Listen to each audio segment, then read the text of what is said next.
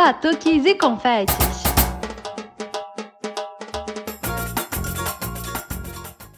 Oi, gente, aqui é a Gabi Moreira do Batuques e Confetes. Olá, pessoas, aqui é a Nath Fischer e hoje é o nosso 13 terceiro episódio. Isso aí, gente. Nesse 13 terceiro episódio, a gente vai receber a Bárbara Pereira. Ela é jornalista, biógrafa da mocidade e também tem uma pesquisa sobre passistas de escolas de samba.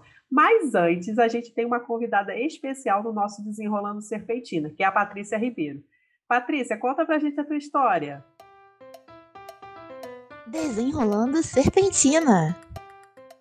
Tudo começou quando eu ouvi pela primeira vez o samba enredo que a Mangueira escolheu para o desfile de 2019. Eu senti uma emoção tão grande é, os meus olhos ficaram cheios de lágrimas, eu fiquei com um nó na garganta, borboletas no estômago, sabe? E aí eu vi que eu estava completamente apaixonada por aquele samba. E toda vez que eu ouvia aquele samba, eu ficava dessa forma, muito emocionada, sabe? E aí eu pensei, ah, eu tenho que fazer parte disso na avenida. Vai ser lindo demais a letra tinha uma representatividade enorme para o povo. É, eu imaginei que seria um enorme grito de guerra, sabe, na avenida. A história que a história não conta, como diz um dos versos. E aí as mulheres, os tamoios, os mulatos, o país que não está no retrato, ia ter voz naquele momento. Afinal de contas, isso é o carnaval, né?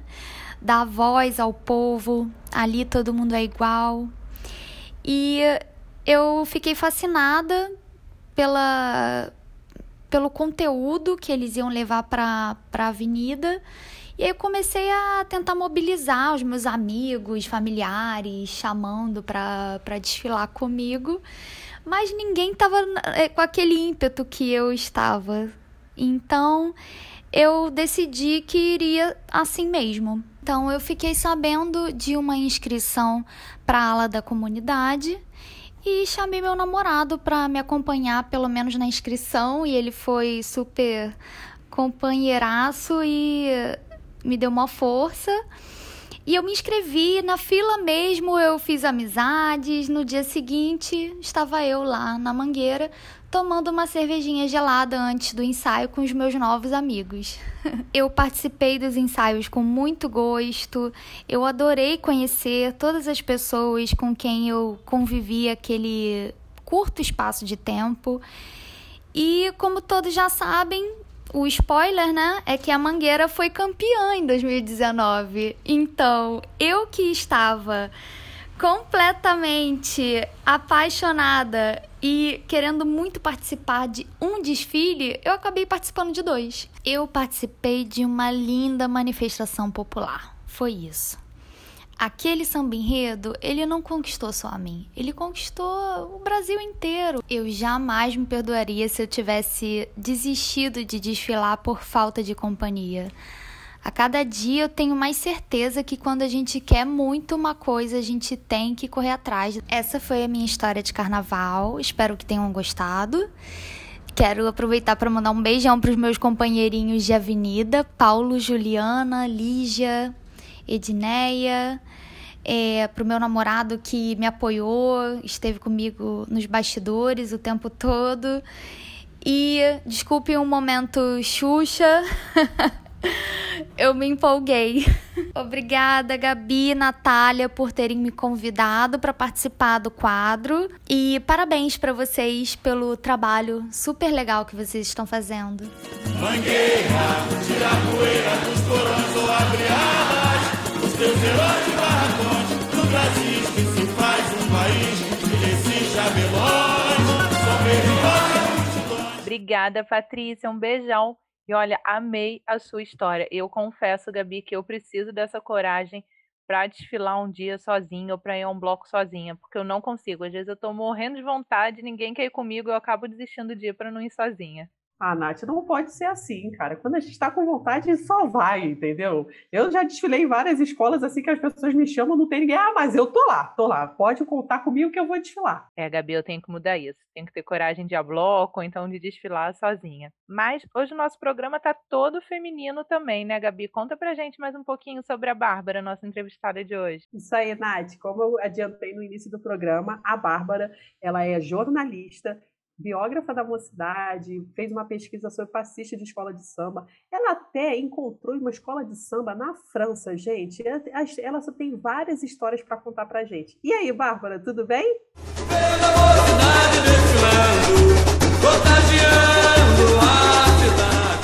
Ótimo, Gabriela. Meio convite. Obrigada a você, Natália. É, apesar da pandemia, a gente ainda sonha, né? Então, sonhar, como diria o samba, sonhar não custa nada a gente continua sonhando em poder é, fazer carnaval. É, com certeza, Bárbara. Então, a gente vai começar voltando lá para o passado, né? Você foi criada lá em Realengo, né? Que para quem não é do Rio, é pertinho da mocidade, né? Então, imagino que a sua paixão da mocidade começou desde nova. quero que você conte um pouco para a gente como é que começou o seu, seu envolvimento com a escola. É exatamente isso. Pela proximidade, era o meu programa de fim de semana, né? Eu, eu, eu comecei a trabalhar muito cedo, aos 15 anos, e o lazer que eu tinha era ir para a quadra todo sábado. Então, eu frequentava a quadra quando começavam os ensaios, claro. É, praticamente todos os sábados eu tinha aquele grupo que sempre ia para lá. Então, a gente se preparava, se arrumava, combinava quem que vai encontrar, com quem vai, né? E aí foi isso, eu, eu, eu ia todo final de semana, então era o meu lazer e acabei me envolvendo era realmente a minha paixão de, de adolescente. Ah, entendi, Bárbara. Então, e outra coisa que eu queria te falar, né? Você foi na quadra antiga, né? Como é que é essa sua relação da quadra antiga e da quadra nova? Eu tenho um estranhamento até hoje com a quadra nova por uma série de fatores, assim, não é da questão do espaço, é mais talvez pela memória, né? Eu entro e não, não me reconheço na minha quadra, talvez, né? Acho que bate um pouco isso, porque é, eu outro dia estava pensando assim, tem todos os elementos de quando você ia para a porta da quadra antiga, você ficava lá esperando da meia-noite para a bateria começar, você entrava, aí girava aquela roleta, que é a roleta que tem todas as estações de trem. Dali você já tem um outro, tinha um outro visual, né? Ao entrar, você dava de cara ali com já era a parte de trás, né? Você via o palco lá do fundo então, eu acho que eu tenho esse estranhamento, e eu imagino que as pessoas mais antigas, né, por conta disso, de toda uma memória do passado, eu não desgosto da quadra de hoje, mas é, eu não reconheço em, em, alguns momentos, exatamente tipo assim, não tem aquela entrada, é, é uma entrada meio estranha, parece que você está entrando num clube, é, a própria bateria não começa no horário que era antigamente, como aconteceu com muitas das quadras, então tem um, o som me parece é, um pouco inaudível, bastante inaudível em algum momento. Você não vê a bateria, aquele volume de gente que ficava no palco. Então, eu tenho um estranhamento com a, com a quadra de hoje, mas não é que eu desgoste dela, eu só acho que é outra coisa. Bárbara, você é tão apaixonada por carnaval, né, que você encontrou uma escola de samba francesa durante o intercâmbio. Como é que foi esse samba francês na sua vida? foi muito curioso. Assim, eu fui fazer, você falou, um intercâmbio para estudar francês, porque eu queria eh, falar fluentemente. E aí eu estava fazendo um tour com a escola e entrei numa cidade chamada Nîmes, muito, uma cidade medieval, muito pequenininha, pouquíssima gente. De repente eu escuto uma bateria, assim, eu falei, bom, deve ter algum brasileiro aqui. E aí tinha uma praça e eram vários moradores da cidade que e do entorno também, de cidades do entorno que tocavam naquele era um grupo pequeno, não era muito grande, mas era uma bateria mesmo, sabe, com todos os instrumentos. E aí eu fui perguntar para o cara que estava tocando, ele disse que veio para o Brasil, aprendeu e, e, e criou lá, era um francês e criou lá essa escola de samba.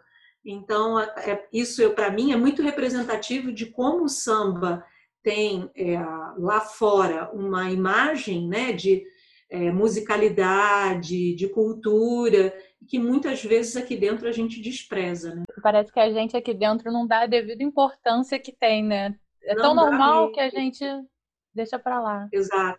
E, e, e, assim, não só por isso, é como se o samba sofre disso desde que foi criado, que é como se fosse uma, uma cultura inferior né, às outras, como se né, a cultura popular fosse tá, tem uma hierarquia aí de culturas e essa cultura não tivesse a importância que tem, e ela tem, né? Quando alguém lá fora fala, olha, você já entrou numa bateria de escola de samba, você vai nas quadras, as pessoas ficam assim, porque é uma musicalidade que é nossa, que nós temos, que não existe, assim, a gente exporta essa musicalidade, não só a musicalidade como a cultura também, tudo que envolve, e que aqui a gente olha como se fosse, né, ah, cultura popular, ai, que coisa feia, né, como se fosse algo feio. Não, eu acho engra... engraçado isso, né? Assim, a gente gosta de carnaval, parece que o carnaval cerca a gente, né? Uma vez eu estava indo comprar um esmalte e aí eu comprei o esmalte, eu sou apaixonada por azul. Aí eu falei, que esmalte lindo, vamos ver o nome. Aí o nome do esmalte era Passistas, era uma coleção de escola de samba. Eu falei, meu Deus, que coisa aleatória. Mas é verdade, o samba persegue a gente, persegue no bom sentido, eu acho. Uma, eu tenho outra história que eu acho que eu nunca contei. Eu fui também na França, eu fui fazer um, uma viagem pelo interior e entrei também numa outra cidade, agora eu não me lembro o nome, mas era uma cidade é, essencialmente de vinhos, era uma cidade de, né, de produtora de vinhos, muito pequena, também medieval. E quando eu entrei na loja para comprar os vinhos, o cara falou assim: Brasil, ah, que legal, eu sou viradouro. Hã? Como assim? Ele é, eu passei um tempo no Brasil, aprendi tamborim e é, eu sou virador. Foi um ano que acho que a viradora ficou bem também na, na, nas cabeças, e ele, e ele cantou o samba. Eu só não vou me lembrar qual é o samba agora, mas ele cantou na minha frente, assim. Então, acho que é isso, né? O samba persegue no bom sentido, porque é uma cultura que é, é tão forte, né? Que quem vem de fora e se, e se encanta, acaba aquilo não esquecendo jamais, né? Aquilo ficando na memória. Bárbara, você além de você está tão presente na, no carnaval da Sapucaí, nesse carnaval mais das escolas de samba, você também participa do Imprensa que é o Gamo, né? Como é que você consegue se dividir? Porque a nossa grande briga aqui, eu e Gabi, eu sou, eu gosto muito do carnaval de Sapucaí, mas sou mais pra rua, e a Gabi mais pra Sapucaí. E a gente não consegue essa divisão, assim. Conta pra gente como é que você consegue isso. Eu amo o carnaval de rua. Realmente, nos últimos anos tenho ido muito pouco. E, e, te explico por quê. Não porque eu não goste, mas assim, você precisa ter energia para as duas coisas, e é coisa que eu não tenho mais. Quando eu era mais jovem, eu tinha. Dava aquela dormidinha no final de tarde e ia para Sapucaí à noite. Hoje eu não tenho mais essa, essa energia, mas eu gosto muito. Então, o que, que eu faço? É, eu curto pré-carnaval nesse carnaval de rua, né? E aí deixo para ir o carnaval, né, o período de carnaval ali, para Sapucaí. Então eu tento equilibrar dessa maneira. Eu não vou aos blocos no, no, período do carnaval, porque eu não tenho, não consigo fazer as duas coisas. E o imprensa, é, eu vou desde que ele foi, assim, o segundo ano que ele foi criado. É, eu me lembro que eram tão pouquinha gente, eu lá já na frente da bateria, querendo aparecer. E aí, ano retrasado, ano passado, se eu não me engano, a Rita, Rita Fernandes, que é da Sebastiana, me convidou para ser a porta-bandeira do bloco. Eu achei o máximo, porque sempre escolhe porta-bandeira jovem. Não que eu não tenha, não tenho nada contra jovens, mas jornalista jovem. E aí ela vai e escolhe alguém que é da velha guarda, né? Eu achei legal. Já falei para ela que ano que vem não vai ter, né? Quando houver o próximo carnaval, eu já não vou, talvez não faça, porque é um esforço físico que você é, parece bobagem, mas aquela bandeira, a bandeira está aqui até. É, a bandeira é muito pesada. E eu já fui mais, é, digamos, é, atleta, fazer mais exercício. Hoje eu não sou tanto. Então, eu não tenho mais essa estrutura para segurar aquela bandeira, porque tem uma coisa do braço, tem que ser muito forte. Então, eu amo fazer, mas não dá, não tem fôlego. É, eu confesso que eu também tenho esse problema. Eu fico pensando, nossa, como é que eu vou virar uma noite nessa Sapucaí no dia seguinte estar tá na rua? Não dá. Não dá. Para mim não dá mais, assim, realmente. Antigamente eu até conseguia, mas hoje. E aí eu busco priorizar. Eu talvez, eu estava pensando já nos próximos carnavais não fazer isso em todos os dias para Sapucaí, porque eu vou desde vou acesso e voo especial, mas tentar equilibrar um pouco por, por vários motivos. Isso porque eu quero curtir mais o carnaval de rua e por questões financeiras mesmo, que você gasta uma grana para ir todos os dias, né? Eu acho que o imprensa também para a gente que é de jornalismo, né, tem uma coisa muito. Nossa, eu vou no imprensa, eu encontro professor, encontro gente que eu não vejo há um tempão, assim, encontro professor bêbado. Acho que tem esse gostinho também, né? Tá todo mundo ali, de certa maneira. Tem de encontrar os amigos jornalistas que você não vê, né? Que estão nas redações, que você não encontra mais. Dos, dos jornalistas é, da minha geração, da nova geração, é, tem um pouco do encontro da própria profissão mesmo, né? Então eu, eu curto bastante. É, mas isso, realmente você encontra todo mundo e daquele, do jeito que é o carnaval, né? Bebum, alegre, né? Ah, mas é uma delícia isso, né? Eu acho que desmistifica também um pouco daquela coisa mais. Tudo bem que não é a profissão mais séria do mundo, né? Jornalismo, mas dá uma suavizada. Dá uma quebrada, né? Nessa ideia de que a gente é careta, ou eu acho o máximo. Quando a Rita falou para mim, eu falei, achei tão legal, porque é isso, né? A gente é sempre visto como alguém que está ali fazendo reportagem, muitas vezes, no meu caso, que sempre fui repórter e jornalista de assuntos muito sérios, como educação, agora ciência, e aí parece que você não brinca, né? E, e, tem que brincar, senão, se você não brinca, você não alivia, se você não alivia você, a vida, você não continua, né? Não toca a vida para frente. Então, é, eu acho isso mesmo também. É, eu era de cultura, né? Um pouquinho mais relax, mas aí às vezes a gente olha o cara da economia ali, que tá sempre tão careta na redação, tá ele Exatamente. ali no carnaval. O cara de, de cultura, o cara de polícia, tá todo mundo ali, é legal mesmo. Quebrar essa ideia de que a gente é, né, que a gente não tem coração. É. que a gente é muito duro em tudo. Exato, exatamente. E, Bárbara, é, você é a porta-bandeira. Quem é o mestre-sala do bloco? O mestre-sala sempre foi o Aziz Filho. E aí depois virou o Ramiro, que morreu há uns três anos. E aí foi o filho, no, comigo, foi o filho do Ramiro no primeiro ano. E no ano passado foi o Fabato. No ano passado não, 2020, né? Esse ano foi o Fabato. Ah, tá. Não, é. E aproveitando, né? Assim, é, você conseguir, né, você conheceu o Fabato através de quando você foi fazer a biografia da mocidade, não foi isso? Foi isso. Foi. E como é que foi assim expressar todo o seu amor da mocidade através de escrever uma biografia da escola? Olha, Gabi, essa história é muito doida porque quando eu aceitei o convite do Aidano, é, eu não estava numa fase muito boa, estava ali com problemas no casamento e tal, e foi meio que uma salvação, assim, em todos os sentidos, uma salvação, porque o samba cura, né? E, e mergulhar numa história como a da escola, como a das minhas, me fez mergulhar nas minhas próprias raízes, né? Porque é isso, você vai tocando a vida e muitas vezes você não repensa algumas coisas. Isso que você falou, ah, como é que foi a sua relação? Porque eu fiz um livro um pouco minha memória, memória da escola, as coisas acabaram se misturando ali, né? Então foi bom nesse sentido, era um momento de muita é, muito delicado, né, da minha parte pessoal, e isso acabou me ajudando a, a olhar para frente e falar assim, cara, tem tanta história, né? A vida é tão recheada de, de histórias, de momentos, de que vamos curtir. E o samba, no meu caso, eu digo mesmo, o samba puro. Eu, eu me lembro que eu ia para a quadra, assim, eu falo isso, as pessoas às vezes acham que é, talvez sejam um pouco piegas, mas era uma coisa mesmo de a vida era tão difícil, eu trabalhava desde muito cedo, então era um momento de catarse para a quadra, ouvir a bateria, aquilo era a minha, minha, minha terapia mesmo, né? A minha terapia de porque a gente acha que jovem é tudo, né? Muitas vezes a gente sabe que jovem cada um tem é, suas questões, e a minha questão na época era assim, a dificuldade de, de morar num lugar, de trabalhar ao mesmo tempo, de estudar ao mesmo tempo, e qual era o meu prazer? Meu único prazer mesmo era ir para a quadra da escola. Então, é, eu acho isso, assim, e num lugar que muitas vezes não tem, né? A gente que é do subúrbio sabe muito bem que não tem espaço de lazer. E a quadra, seja de dia, seja à noite, a minha mãe que me, me implicava muito por eu ir à noite, ser muito nova, né?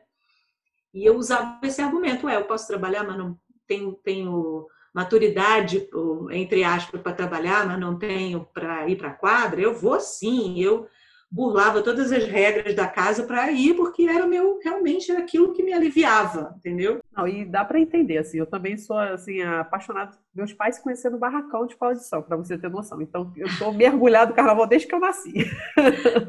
então, assim, então, assim, a minha vida é feita com base no carnaval, né, aquela coisa assim, ah, ano passado, esse ano que a gente confunde, eu também sempre confundo desde pequeno, porque, assim, eu faço a minha vida, ah, carnaval passou, ah, começou meu ano agora, entendeu? Então, e assim, eu também, quadra, tudo, teve um período que eu fiquei meio doente também, um pouco afastada do samba, assim, e eu morava na Tijuca, né? E aí eu fui, assim, desse tempo, assim, quando eu tava melhor, eu fui na quadra do Salgueiro, aí eu tava virando a Silva Teles, eu escutei a bateria, eu me arrepiei toda, Bárbara, assim, tipo, foi meio que um é. reencontro, né, com o samba, assim, é, não dá para explicar muito, entendeu? É uma coisa, assim, além, né? Eu acho isso, assim, a bateria, para mim, uma coisa assim, é como os músicos dizem isso, né? Sem a música eles não vivem. Eu acho que isso é um pouco, a gente pode transferir um pouco para a gente que foi criado nesse ambiente, né? Quando você ouve uma bateria, o que que te remete?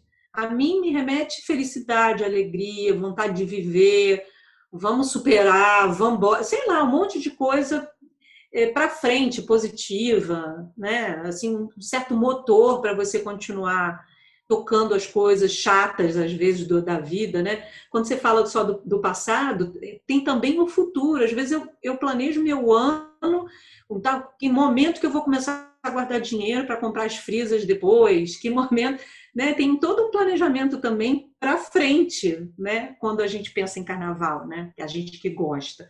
Se eu vou comprar fantasia, não vou, vou desfilar, não vou, tenho dinheiro, não tenho, tem todo esse no meio do ano eu já estou pensando nisso. Não, também. Aqui, aqui também é assim. Aqui em casa, assim, meu, né, meu pai, meu irmão, né, a gente vive o carnaval, então, assim, já vai pensando, assim, vai chegando no meio do ano, né, em tempos normais, né, gente já fica assim, ai meu Deus, como é que vai ser ano que vem, não sei o quê. E esse ano eu, eu fiz uma loucura, Bárbara, eu desfilei em duas escolas como baiana.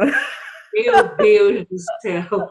E a outra que a outra quer que eu vá ainda pro carnaval de rua. Você acha que tem como? Não tem. E eu não sei como você conseguiu, porque eu desfilo em uma, já chego quase morrendo lá na, na, na apoteose. Eu desfilo todo ano. Esse ano eu não desfilei, eu decidi não desfilar. Mas eu queria ver a, né, a mocidade passando com Elsa. E, e, mas assim, eu não tenho essa energia assim para aquela, aquela avenida, né? É muito grande e por, por, mais que digam, ah, são só 20 minutinhos, mas com fantasia, com roupa, com todo o preparo antes, você ir para a concentração, tem todo um tempo que, né, que te de energia que te toma. Eu não sei como é que você conseguiu. Eu fui passar o carnaval em BH esse ano, né? Eu tava voltando no ônibus terça-feira de madrugada e ela me mandando, olha, ela foi para intendente, né? Aí ela, olha, mais uma, mais uma. Eu falo, Gabi, pelo amor de Deus, eu tô cansada daqui. Só de ver você já tô cansada. Carnaval de BH, gente. Os últimos dois anos eu fui para lá, porque eu tenho esse problema com o Rio de estar tá ficando muito cheio o carnaval, no carnaval em si. Uhum. Eu gosto daquelas fanfarras, aqueles blocos mais escondidos. Uhum. E aqui até isso está ficando cheio, né? Aí eu fui ano passado, gostei, e esse ano eu voltei, assim. Passo pré-carnaval aqui, e aí, sexta-feira, eu vou para lá e volto normalmente terça-feira à noite. Mas acho que no próximo carnaval eu não vou aguentar, vou ficar aqui no Rio. Depois Se do tiver, Covid. É, não, o próximo, quando. Ah, quando tá. tiver, depois do Covid, eu não vou conseguir sair daqui, não. É o carnaval de lá ainda parece aquele carnaval daqui a uns 5, 6 anos atrás. É. O, o, já, os pesquisadores já estão dizendo que o é, Belo Horizonte e São Paulo, né? É, é, aperfeiçoaram o que o Rio tinha de expertise de carnaval de rua, e está melhor do que o do Rio. E faz sentido, porque eles investem, né, diferente daqui, que não tem investimento nem no, nem no desfile, nem no carnaval de rua. Então, eles já viram que a prefeitura né, já viu que é, é bom em todos os sentidos, culturalmente, financeiramente. Então, eu já fui a alguns debates e, e, e a questão era essa, né? Como o Rio está perdendo a sua, o sua não, não só porque não investe, não só por uma questão financeira, que não olha isso como cultura, né? É, e assim, a gente vê coisas pequenas. Eu acho que passar o carnaval aqui tanto tempo, né, que eu falo, gente, mas como é que ninguém nunca pensou nisso no Rio? Por exemplo, lá a escola que patrocina. Eu acho isso o máximo. Ela tem um ônibus que percorre os principais pontos da cidade de graça. Você entra e vai para onde você quiser. Pois é. Isso muito legal. Mas já cresceu bastante. Do ano passado para esse ano eu achei que assim, um boom que eu não esperava. É, exatamente pelo mesmo motivo que você. As pessoas estão se cansando um pouco da grandiosidade do carnaval de rua das grandes cidades, principalmente do Rio, e principalmente pela desorganização que tem sido, é, pela falta de estrutura, banheiro, enfim. E estão indo para outras cidades, inclusive São Paulo, né, que a gente achava que era o túmulo do samba.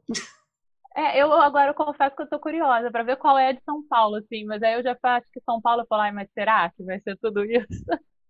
Olha, dizem que é muito legal, hein? Quem foi fala que é bem bacana exatamente por ter estrutura. É, e assim, BH, por exemplo, eu sou louca por monobloco. Aqui eu nunca tive coragem de ir. Fui esse Não. ano porque choveu naquele dia, naquela chuva. Lá eu fui, nossa, assim, tem dois blocos muito grandes na cidade na mesma hora. Então, divide, né? Não fica tudo num bloco só, fora os bloquinhos pequenininhos. É isso, tem que ter alguma organização para poder as pessoas poderem se dividir, curtir a cidade. A questão do Rio é, desde que essa prefeitura assumiu este, né, o, essa, essa gestão assumiu, é, o carnaval é visto como né, algo inferior e não tem investimento, e não tem investimento, não falo de grana, de investimento em grana, falo de parceria também, de exatamente isso, botar banheiro público, aumentar a capacidade de circulação, enfim, fazer coisas que são de gestão mesmo, né? Você não vê incentivo nesse sentido. Eu fui, eu vou todo ano, esse ano não fui, mas de um modo geral eu consigo ir na festa de Iemanjá em Salvador, que eu acho linda, adoro como eu estudo festas, pesquiso carnaval, estudo festas, eu gosto de ir às festas. E o que a prefeitura tem lá de estrutura de limpeza, de uma noite para o dia seguinte, jogar eucalipto, melhorar, isso aí é uma visão de como você pode tratar o folião, entendeu? Então, assim, aqui me parece que não há interesse. Parece não, não há interesse. Eu acho que quando a gente sai daqui, a gente consegue ver até mais claro, né? Tipo, essa questão toda também lá de segurança, de limpeza, o patrocinador tem que botar tanto para contratar a equipe de segurança, para contratar a equipe de limpeza. Assim, é isso. Com você pode, aberta. Você pode, que é uma coisa que eu brigo muito no carnaval, brigo no sentido de falar. O carnaval da Sapucaí, todo mundo fala, ah, dinheiro, o carnaval dos desfiles, dinheiro que esse discurso colou muito, dinheiro jogado fora, dinheiro que poderia estar em outra em outra pasta, e que não é verdade, quem, quem sabe de é, financiamento público sabe que toda, toda secretaria tem uma rubrica para gastar, eles não gastam porque não querem, e, e mesmo assim, se a sociedade hoje está cobrando que as escolas de samba deem contrapartida, era isso que a prefeitura deveria fazer. Qual é a contrapartida? Né? A contrapartida pode ser uma série de, de, de, de coisas, entendeu? Inclusive é, melhorar, a melhoria lá da, pró da própria liga, da própria organização da liga, das escolas, enfim. Então, assim, se diz muito, fala muito contra o carnaval, usando esse argumento de que o carnaval podia estar na saúde. Não, não podia. Dinheiro da saúde vem de, um, de uma rubrica, o dinheiro da segurança pública vem de outra, e as coisas não funcionam dessa maneira. E foi aí que a gente começou a perder, porque esse discurso começou a colar de uma tal maneira na sociedade que o carnaval no Rio, que é o berço de todas essas festividades, ou pelo menos ela é inspiradora de outras festividades, virou aí alvo de, de demonização. Eu, eu gosto de usar essa expressão porque assim vem é tudo do demônio, né? Nós viramos todos nós que gostamos pessoas é, mal vistas exatamente por gostar de festa, coisa que não não deveria ser questionada, né? É um discurso fácil de comprar, né? Já vem ali é. mastigado, é. você não precisa. Ah, me falaram, é lógico que é isso, vai investir em carnaval. Nunca. Cola, cola muito fácil, né? É muito. Eu, eu, e, aliás, eu, eu falei isso num outro, num outro debate, dizendo o seguinte: eles foram muito eficazes nesse discurso, na construção dessa narrativa, porque. E a gente não soube se contrapor. É, porque assim é um direito, fazer festa é direito, fomento à festa é, é sim por parte do poder público, porque isso é cultural, isso não é, é baderna, balbúrdia, bagunça, isso tem uma essência na nossa cultura. Então, assim, eles fizeram tão bem que esse discurso colou muito fácil, né? Ou eu, eu várias vezes eu boto lá é, no meu próprio Instagram, que nem tenho tantos seguidores assim, mas tem sempre alguém que vem, ah, vai fazer festa para quê? Festa da morte, festa para quê? Enfim, as pessoas realmente é, aceitaram com muito bom grado essa ideia de que fazer festa, seja ela qual for, e aí eu estou falando do Réveillon, e aí eu estou falando do nosso carnaval que a gente ama, é, é feio, né? É, é, é, é, como se a gente não tivesse solidariedade numa série de outras questões, e não é verdade. Os outros estados fazem isso muito bem. Recife faz isso muito bem com a sua cultura, Salvador faz isso muito bem com a sua cultura. Belo Horizonte está aprendendo a fazer com o seu carnaval, que não é o carnaval do Rio, é isso que você falou, fanfarra, bandas, enfim. As, as outras cidades tão, fazem festa, o próprio Parintins é uma festa que. Né? Então, as, o, as culturas locais é, conseguem manter é, as suas tradições com essa ideia de tradição, de cultura. Aqui, não. Aqui virou algo que é parece que você é um criminoso. Não, ainda tem essa toda essa questão que a gente não conhece quem faz a festa, né? Na tua pesquisa do livro eu soube que você deu uma travada quando você foi estudar o Fernando Pinto, né? Que ele é um personagem fantástico, né? É, eu, eu falo para todo mundo, assim, eu sou muito encantada por ele, assim, quero muito, gostaria muito de ter mais tempo para me dedicar a pesquisar o Fernando. Essa é uma proposta minha já antiga, porque eu acho assim, hoje quando você pega os carnavais que ele fez e olha, você fala que genialidade, que coisa incrível. 85, 87, o cara trazia já naquele, naquele tempo questões que a gente está vendo agora. Ele debatia cultura indígena, debatia invasão de terra, debatia meio ambiente, em momentos que a gente ainda estava engatinhando, o Brasil ainda engatinhava nesses debates, né? ainda não tinha tido nem a Rio 92, então é, ele sacaneava essa ideia da cultura predominante, hegemônica, ele, nossa, ele era incrível, e não tem é, um mesmo, eu diria, a mesma valorização, talvez, não, não é nem questão de valorização, ele caiu no esquecimento, e caiu no esquecimento porque morreu, se estivesse vivo, talvez estivéssemos aí um, um, um, artista no patamar de Joãozinha, porque ele fez muito poucos carnavais, né? Poucos para o tempo que ele viveu, ele fez até bastante, mas comparado a outros, ele fez poucos, né? Então, assim, a minha travada foi no sentido de que eu queria mergulhar mais na história dele e nos carnavais dele, e não pude porque era um, era um livro sobre ele, era um livro sobre a mocidade. A editora falava: olha, você está indo demais aqui, chega de apurar Fernando Pinto. Então, agora, assim, eu penso, quando tiver, assim, uma brecha na minha... Agora que terminei o doutorado, talvez eu tenha mais tempo para mergulhar em outra pesquisa, sabe? Então, é, eu acho que fica a dica para você fazer um livro do Fernando Pinto. Eu super acho uma boa ideia. Eu também, eu também. Eu estou devendo isso ao Fabato há um tempão. É que eu fiquei tão mergulhada na pesquisa sobre as passistas que eu não queria misturar as coisas, né? E esse ano veio a pandemia, acabou a gente não botando em prática coisas que a gente queria, que era sentar e tentar criar uma estratégia para pesquisar o Fernando, porque não é fácil pesquisar o Fernando. O material dele todo se perdeu, né? As, a, os desenhos, os esboços, está tudo espalhado com pessoas amigas, então não vai ser fácil. Não, ele tem poucas coisas escritas sobre ele o que eu tenho de, e tenho guardado aqui muitas matérias sobre ele, então o que tem é a imprensa falando dele. Então eu teria que refazer um caminho que é onde ele viveu, onde ele morou, como é que ele veio parar aqui e tentar achar pessoas do entorno dele, né? Se, se ainda estão vivas, eu imagino que sim, algumas.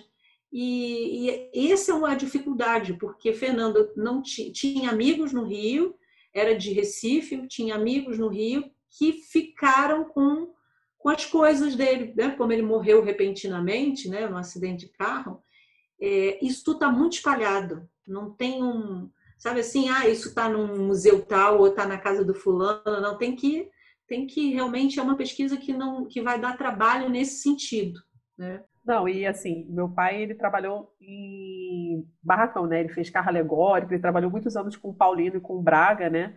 Então, assim, meu pai conta as histórias, tudo, e eu fico assim, poxa, eu, eu sou uma privilegiada de escutar essas histórias, né? Porque muita gente não vai conhecer, entendeu? Eles, eles tiveram um barracão ali perto do circo voador, onde era o circo voador, eles disseram que ajudaram o pessoal do circo. Eu fico assim, gente, é, sabe, essas histórias, assim, elas acabam se perdendo, entendeu? E por isso, assim, eu, eu também sou escritora, né? Eu escrevo sobre carnaval, assim, mas escrevo ficção. Eu, mas, não, meu pai já falava, ah, você tem que escrever sobre a minha vida, tudo. Eu gosto de mesclar com a ficção, mas eu acho que muitas histórias dessas acabam sendo perdidas, né? Exatamente. Talvez dê para reconstituir a história do Fernando exatamente dessa forma, por meio das pessoas que conviveram com ele. E aí isso não é fácil, assim, tem que, você tem que fazer todo um trabalho de resgate, de, de resgate, mas de é, contação dessas memórias e aí tentar re, refazer. Agora, esse é o, o, o, pulo do gato, que vai dar trabalho. e eu estava respirando ainda, saindo do, do doutorado, falei, olha, né, não quero entrar em outra empreitada agora, né, porque foi bem, foi bem intenso também, sabe? Conhecer as histórias das mulheres passistas me fez pensar sobre muita coisa, assim, do próprio carnaval, da, da própria, é, do próprio é, feminismo, do próprio feminino, que é diferente do feminismo. Enfim, eu fiquei muito envolvida com aquilo, então agora que talvez eu esteja não deixando essa história para trás, porque as histórias delas são incríveis, mas é, respirando outras, outras histórias, sabe? Bárbara, você falou né, nesse aspecto do, do, feminismo no carnaval, nas passistas, né? E tudo, ia te perguntar como é que você vê esse espaço que cada vez mais a mulher está conquistando, né? Tanto na rua quanto na, na Sapucaí. Olha, eu ainda acho bem árduo, sabe? Acho pouco para a quantidade de mulheres que existem neste universo do carnaval. Ainda temos, no caso do, dos blocos, é, é um pouco, um pouco, relativamente pouco diferente do, das escolas de samba.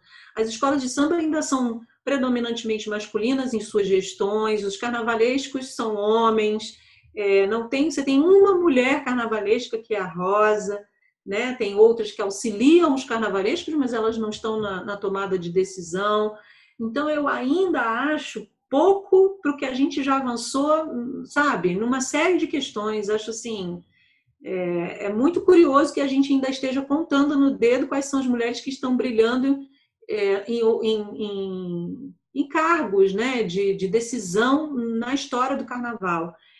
E no caso do, dos blocos, isso já tem um avanço, porque os blocos me parecem mais é, coletivos. Eu estava discutindo isso com a Rita outro dia. Os, os blocos debatem mais, tem reunião, reuniões, as pessoas, sabe, quebram o pau. E tem muitas mulheres à frente de blocos, né? Então, é um pouco diferente dessa, né, dessa relação carnaval-rua, carnaval de Sapucaí ou carnaval de escola de samba, seja lá na Intendente também. Então, eu acho que, assim, beleza, estamos avançando, legal, não vamos é, nos queixar por isso, mas acho que ainda é relativamente pouco para o que a gente é capaz de, de fazer na, em carnaval, né, em termos de carnaval, porque as mulheres sempre estiveram, isso é uma questão. A Raquel Valença escreve isso muito bem no livro dela sobre a Serrinha, sobre o Império, é que as mulheres sempre estiveram, estavam lá desde o início da construção de tudo. Mas é engraçado que elas não estão nas atas, porque os maridos não deixavam, é engraçado que elas não estão é, na, na parte criativa, porque não pode, imagina, a mulher não pode estar nesse meio. Então, a gente avançou nesse sentido, mas ainda somos pouco, pouco representadas nesses lugares, sabe? Por isso que eu acho que você tem que escrever o livro, porque também não tem tanta mulher escrevendo sobre carnaval, né? Assim, pesquisadores e mesmo assim livros que desses biografia não tem muita mulher. Então, ó, eu já estou te dando um empurrão para você. É, mas ó, dos anos 90 para cá, as mulheres passaram a pesquisar mais. Então a gente tem bastante antropólogas é, pesquisadoras né, de carnaval, a, a, Maria Laura Cavalcante, a, enfim, tem a Renata Sá, que escreveu sobre as porta-bandeiras, enfim. Então você já tem bastante aí, bastante não, mas já avançaram bastante, porque só tinha homem, né? E isso também é uma outra questão que eu, a gente debatendo no, no doutorado chegou à conclusão, assim, toda a história do carnaval é contada por homens são jornalistas homens, Sérgio Cabral, né? O Sérgio Cabral pai, fique, fique claro. É, são contadas por homens, né? Os, os, cronistas de carnaval e os, e os historiadores eram homens. E aí, quando isso tem a ver quando a gente começa a avançar em outros campos também, principalmente na educação feminina, nos anos 90. Então, aí você passa a ter mulheres, mais mulheres contando histórias é, relativas ao carnaval. Então, tem um avanço aí social, mas é isso que você fala, ainda é pouco. Não, e, e assim, a tua pesquisa sobre passista, né? Eu, eu imagino que ela deve ter começado também para porque elas também não eram muito representadas, né, no, no, carnaval, tudo. Como é que surgiu a ideia de você fazer o doutorado? Então, foi por causa do livro da mocidade. Eu fui na quadra fazer pesquisa, estava lá assistindo uma apresentação daquelas antes, né, que tem sempre das passistas, 12 das passistas. E aí uma delas me chamou num canto, pô, fala alguma coisa sobre a gente, o que ninguém fala da gente.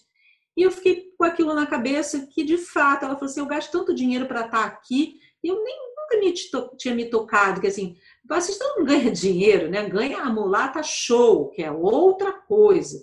A passista está lá porque muitas vezes, na maioria das vezes, porque gosta, porque quer, porque tem a questão é, que herdou da mãe, aquele lugar de ser passista.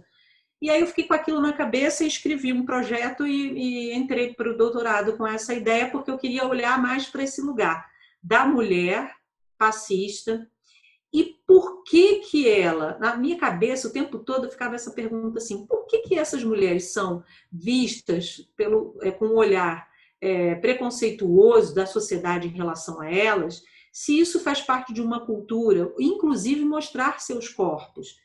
Porque, assim, é muito engraçado quando você olha é, para uma dança contemporânea, por exemplo, você pode, na dança contemporânea, ter um nu.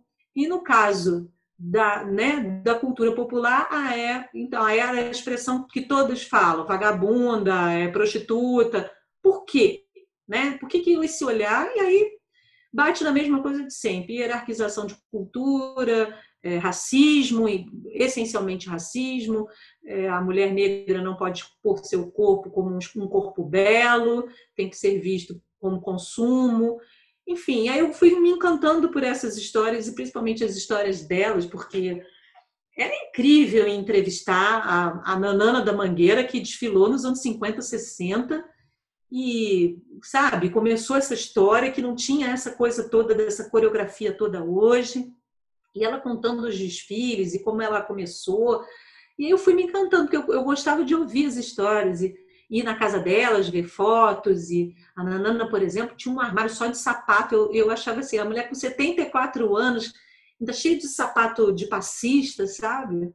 E aquilo me encantava, assim, ouvir essas histórias. Então eu mergulhei fundo, porque realmente eu achava que, assim, elas, hum, é, se você olhar é, aprofundadamente, se você olhar com um olhar, é, tirar todas as suas questões sociais, elas foram muito revolucionárias no seu tempo. Sim, ninguém manda em mim, eu vou dançar assim, eu vou fazer samba assim.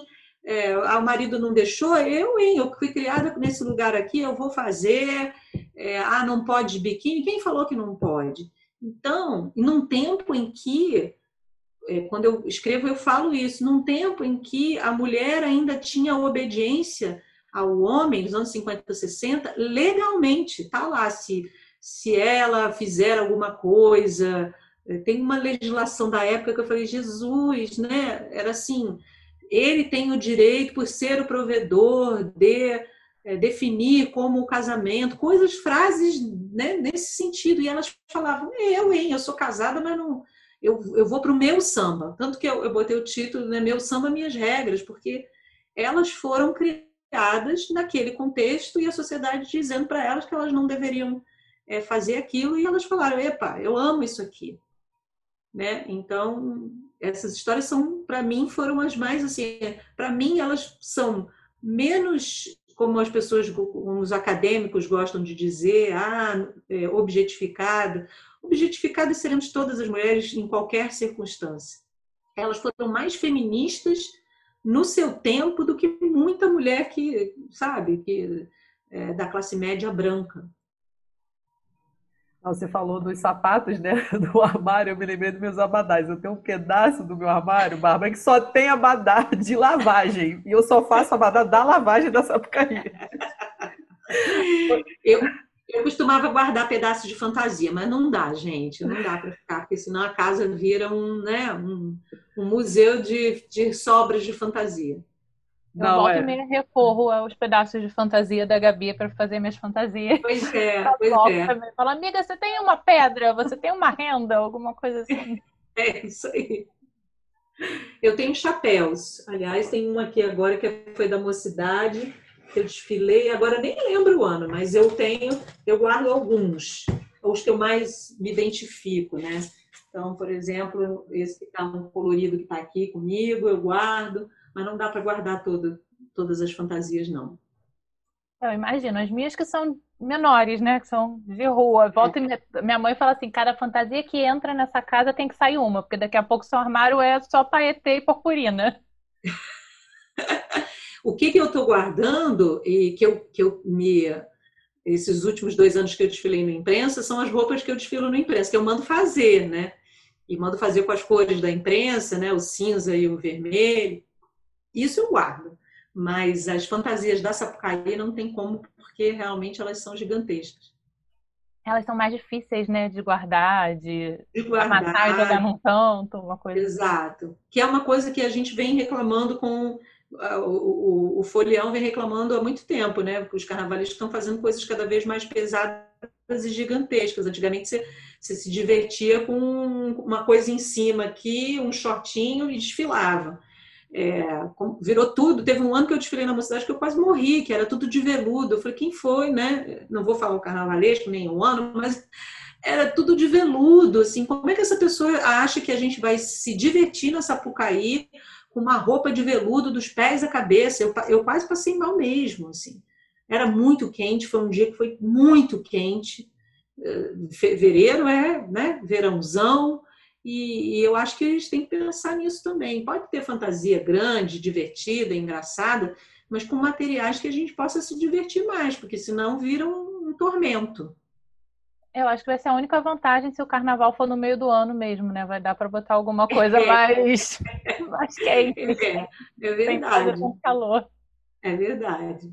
E é por isso que eu vou para intendente, porque intendente, Bárbara João são super leve. De baiano, o pessoal diz que eu rodo mais do que um peão. Daqui a pouco eu vou sair voando, porque a roupa é tão leve que, assim, sei lá, eu boto a roupa inteira, eu acho que não é nem a blusa que eu desfilo na, quando eu tô desfilando na Sapucaí eu quero ir para intendente em algum momento, porque lá eu viro até rainha de bateria, né? Do jeito, do jeito que eu fiz. Eu fiz um ano de.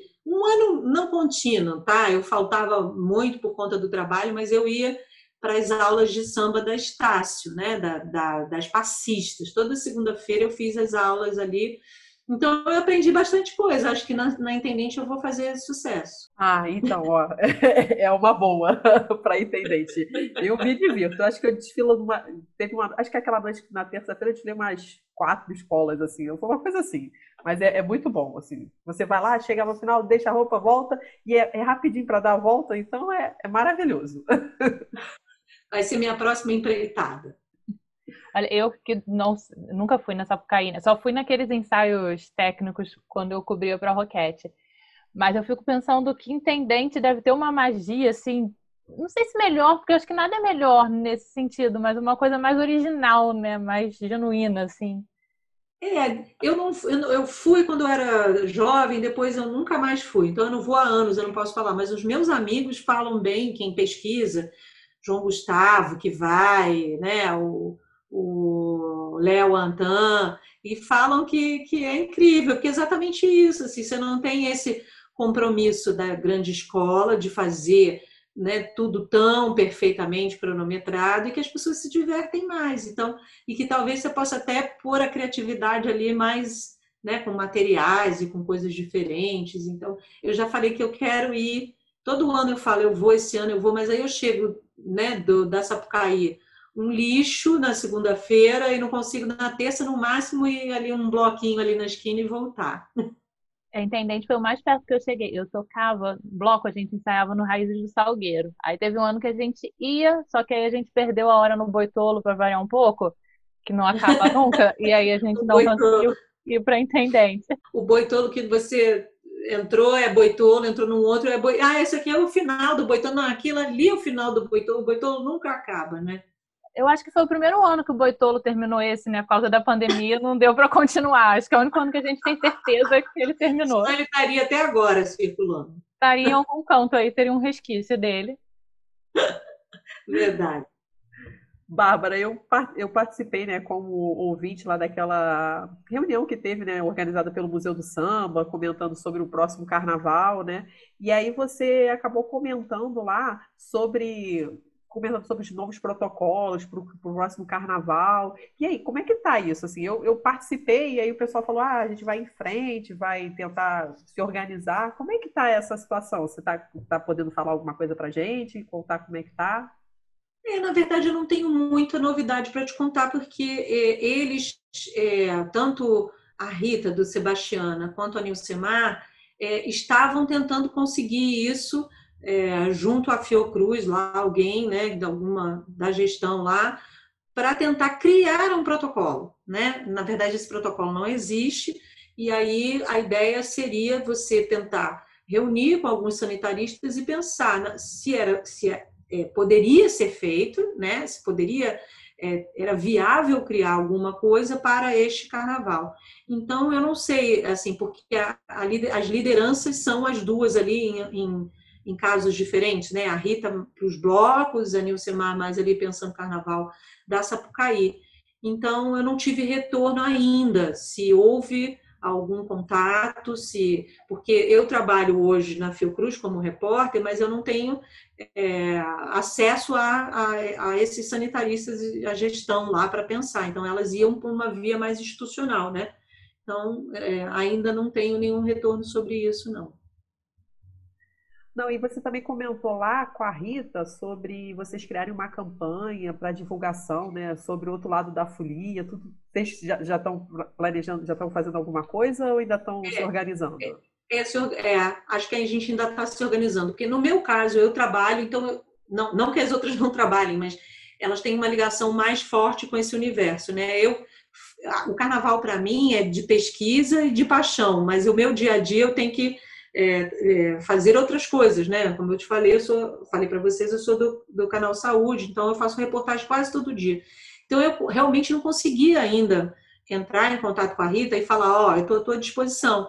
O que eu me dispus com ela é, eu tenho equipamento, a gente podia fazer algumas entrevistas com pessoas, exatamente isso, personalidades dos bastidores, não é não a galera que está o tempo inteiro na, na mídia, mas é isso aí que você falou, sei lá, pegar alguém do barracão, alguém que constrói, alguém que faz, assim, conta um pouco o que, que é a sua, como a sua vida está atrelada a esse universo, para que as pessoas entendam que tem gente por trás disso tudo que a gente está falando, né? Gente que vive do carnaval, que é apaixonada do carnaval, que precisa do carnaval para sobreviver. Eu dei o exemplo, né? É, do seu Pedro, eu falo sobre o seu Pedro em todas as tudo que eu posso, todo lugar que me chama, porque o seu Pedro para mim é exatamente o exemplo desse momento como outras pessoas devem estar passando. O seu Pedro vende sapato para passistas de, de várias escolas, as escolas contratam o seu Pedro. O sapato dele não é barato, mas é um sapato que dura. Então muitas escolas compram sabendo que vai poder reaproveitar ou trocar só o glitter ou sei lá, fazer alguma outra coisa para o carnaval seguinte. E o seu Pedro, quando eu vou lá, eu, às vezes, eu, eu, quando eu fui entrevistar e quando eu entro em contato com ele, porque eu falo com ele de vez em quando, essa época, setembro, outubro, já começa o trabalho do seu Pedro. Imagina agora, deve estar parado. Do que que ele. Ele, tem um, ele, ele trabalha num quintal com uma. uma ele montou uma, oficina, uma fábrica né, de sapato artesanal no quintal e seis pessoas dependem dele. Se ele não tiver produção, aquelas pessoas vão viver do quê? Então, assim, como o seu Pedro, existem outras pessoas desse universo. Então, eu, eu queria contar, por exemplo, a história dele. E aí, como é que vai ser numa pandemia, com o Estado dizendo, a prefeitura dizendo que essas pessoas não importam, do que, que o seu Pedro vai sobreviver? Tem um monte de gente como ele, tem um monte de gente que depende dele ali é, para sobreviver, entendeu? Então, assim, alguma saída tem que ter. Fomento a cultura, fomento a cultura que gera economia local. Por que, que não se olha para isso, entendeu? É, é, essa é que é a grande maldade dessa narrativa, né? É verdade, Bárbara. Tem até algumas né, é, iniciativas, né? Aquele bailado solidário, o barracão, né? E aí a gente torce, né, para que isso, sabe, tem, consiga se resolver, né? Porque as pessoas acham, pensam carnaval quatro dias, não, é o ano inteiro. Tem uma, uma, uma, uma rede ali atrás, né? Eu, eu, posso falar porque os meus pais eram disso, então eu entendo muito. Por exemplo, a gente fez umas perucas até agora não recebeu. É isso. É isso, entendeu? E, eu, e aí, quando eu falo da contrapartida, é, não que eu seja contra as, as, iniciativas, óbvio que eu não sou contra nenhuma iniciativa para arrecadar dinheiro, mas essas pessoas não deveriam estar passando por isso. Isso é uma indústria cultural com uma riqueza profunda. Como assim uma porta-bandeira passando vaquinha? Ela é uma bailarina, sabe? Ela deveria ter um salário e a contrapartida da da escola de samba da, em relação ao dinheiro público deveria ser essa. Você tem que assinar carteira, essas pessoas são profissionais, enfim, né, tem toda aí um, um, uma cadeia de, de consequências quando isso, quando, nesse momento que a gente está vivendo. É, é a porta-bandeira, é o mestre-sala, é a, a, a, sei lá, o, o, o mestre de bateria. Essas pessoas não deveriam estar vivendo de, de apoio, assim, não que eu, eu não claro que é importante agora numa situação como essa a gente apoiar, mas por que, que as escolas de samba recebem dinheiro, são muitas vezes sentadas em cima, não é o momento agora, tá? Mas na grande parte do, do né? vamos pensar antes da pandemia, estavam sentadas em cima de verbas e não tem essa contrapartida mínima que é assinar a carteira de direito trabalhista para é, funcionário. Não, verdade, Bárbara. A gente torce para que assim, essa conversa do Museu do Samba vá em frente, né? Porque eu acho que é uma iniciativa muito legal. E a gente queria te agradecer pela entrevista. Acho que o papo assim rendeu, a gente ficou num papo assim que né, foi em frente tudo. Então a gente queria te agradecer e deixar um espaço para você deixar um recado para quem você quiser. Se você quiser divulgar suas redes sociais, fica à vontade. É o momento do jabá. Olha, eu tenho muita dificuldade de, fazer propaganda de mim mesma. Eu acho que a minha propaganda é para o carnaval. É, queria é, convidar as pessoas a repensarem. É, quem já ouve a gente já gosta de carnaval, é, o que eu vou falar é um pouco óbvio. Mas quem está chegando agora aqui, que talvez não conheça esse universo, é ter um olhar mais generoso e não generoso no sentido da, do, do, piegas, sabe? Muitas vezes que as pessoas pensam. É generoso no sentido de que tem gente por trás de toda essa engrenagem, gente que trabalha, gente que faz cultura, gente que movimenta toda uma localidade. É, é, Realengo, Padre Miguel Bangu, durante a minha é, juventude inteira, muitas vezes se movimentava em torno daquilo ali, porque você tem o cara que vende a roupa, que faz a roupa do carnaval, o cara que vende a camiseta na porta, o cara que faz o churrasquinho, a tia que faz o, o, sei lá, o caldo que vende ali. Todas essas pessoas se movimentam em torno daquela cultura daquele lugar.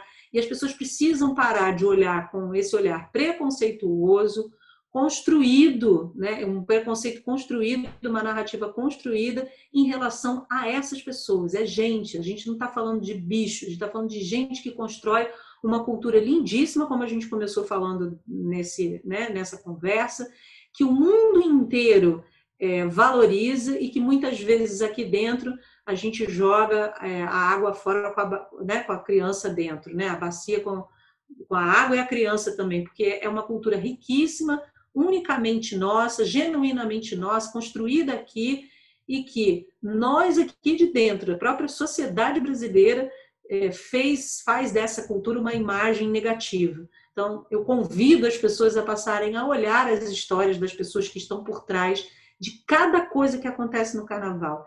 Do brilho do paetê colado, sabe?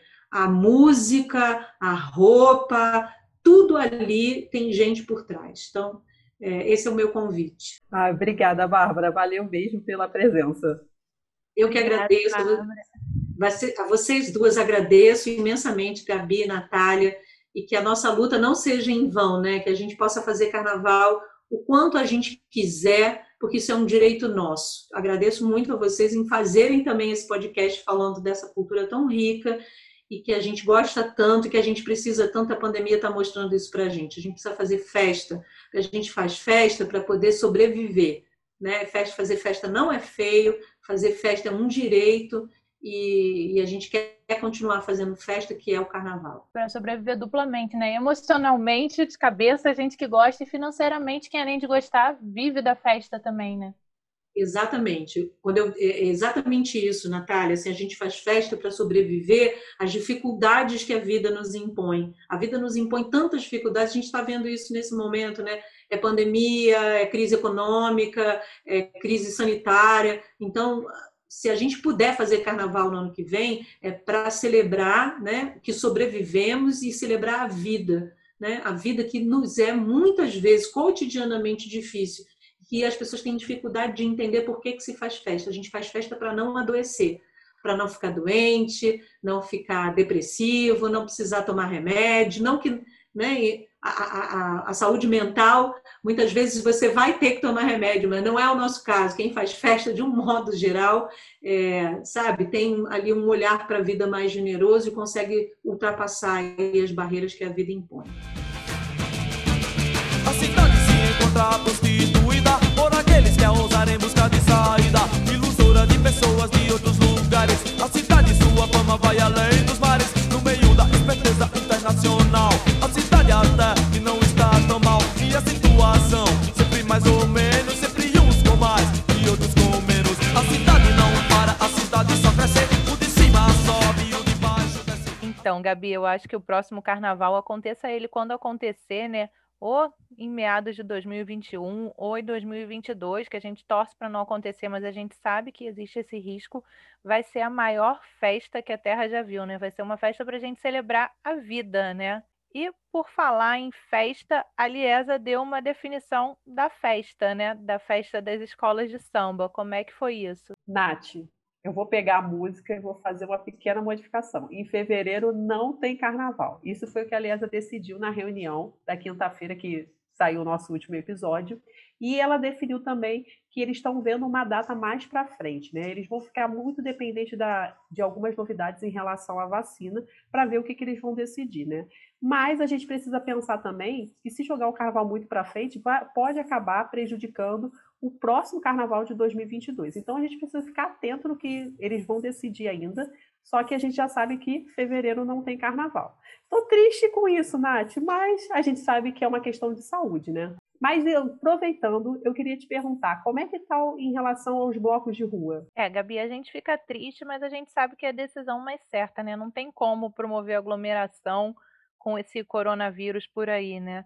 A gente sabe que os riscos são muito grandes. Bom, no carnaval de rua, o Sebastiana resolveu acompanhar a Liesa também, né? O Sebastiana que reúne alguns dos principais blocos do Rio de Janeiro e tudo leva a crer também que todos os blocos acompanhem, porque não tem como, sem vacina, sem não basta ter só vacina também, né? Sem a população vacinada não tem como ter carnaval. A graça do carnaval é aglomeração, né? Não dá para fazer carnaval sem aglomeração. Verdade, Nath, não tem como, gente. não consigo imaginar carnaval sem aglomerar. Mas antes de terminar essa edição do Batuques, a Nath vai trazer uma história no A Hora da Purpurina. Conta aí, Nath! A Hora da Purpurina. Gabi, nessa edição da Hora da Purpurina, vou solicitar a sua participação. Você sabe o que é um bloco de empolgação ou um bloco de embalo? Não, Nath, conta aí pra gente. Pois é, Gabi, você acha que não conhece. Os blocos de empolgação ou os blocos de embalo nada mais são do que os blocos como o Bafo da Onça ou o Cacique de Ramos, que são dois dos exemplares mais famosos desse tipo de bloco. Essa manifestação cultural surgiu no subúrbio aqui do Rio a partir da década de 40, mais ou menos. Mas durante a semana eu conto mais um pouquinho sobre isso lá no perfil do Instagram. E, gente, essa semana eu juro que eu vou contar certinho. É porque semana retrasada, né? Eu tive vários problemas, teve obra no meu prédio, teve um monte de coisa e eu não consegui gravar o vídeo. Mas aí essa semana eu vou botar os dois vídeos: o do bloco dos sujos e do bloco de empolgação e de embalo. Fechado? Nath, não tem problema. Imprevistos acontecem. A gente está aguardando que vai ter dose dupla de Nath nessa semana do Batuques e Confete. Isso. Já que é o 13 terceiro episódio, como diria Zagalo, vocês vão ter que me engolir. Adorei, Nath. Gente, então agora a gente está terminando nossa edição do Batuques e se despedindo do ciclo de escolas de samba. A gente vai virar de novo a nossa chave e voltar com o carnaval de rua. Quem é o nosso convidado semana que vem, Nath? Então, Gabi, pode preparando sua malinha com roupa de frio, hein? Porque a gente vai embarcar para Caxias do Sul, lá no Rio Grande do Sul, para entrevistar o Bruno Ortiz, que faz carnaval em Caxias do Sul. Não faz só carnaval lá, não, né?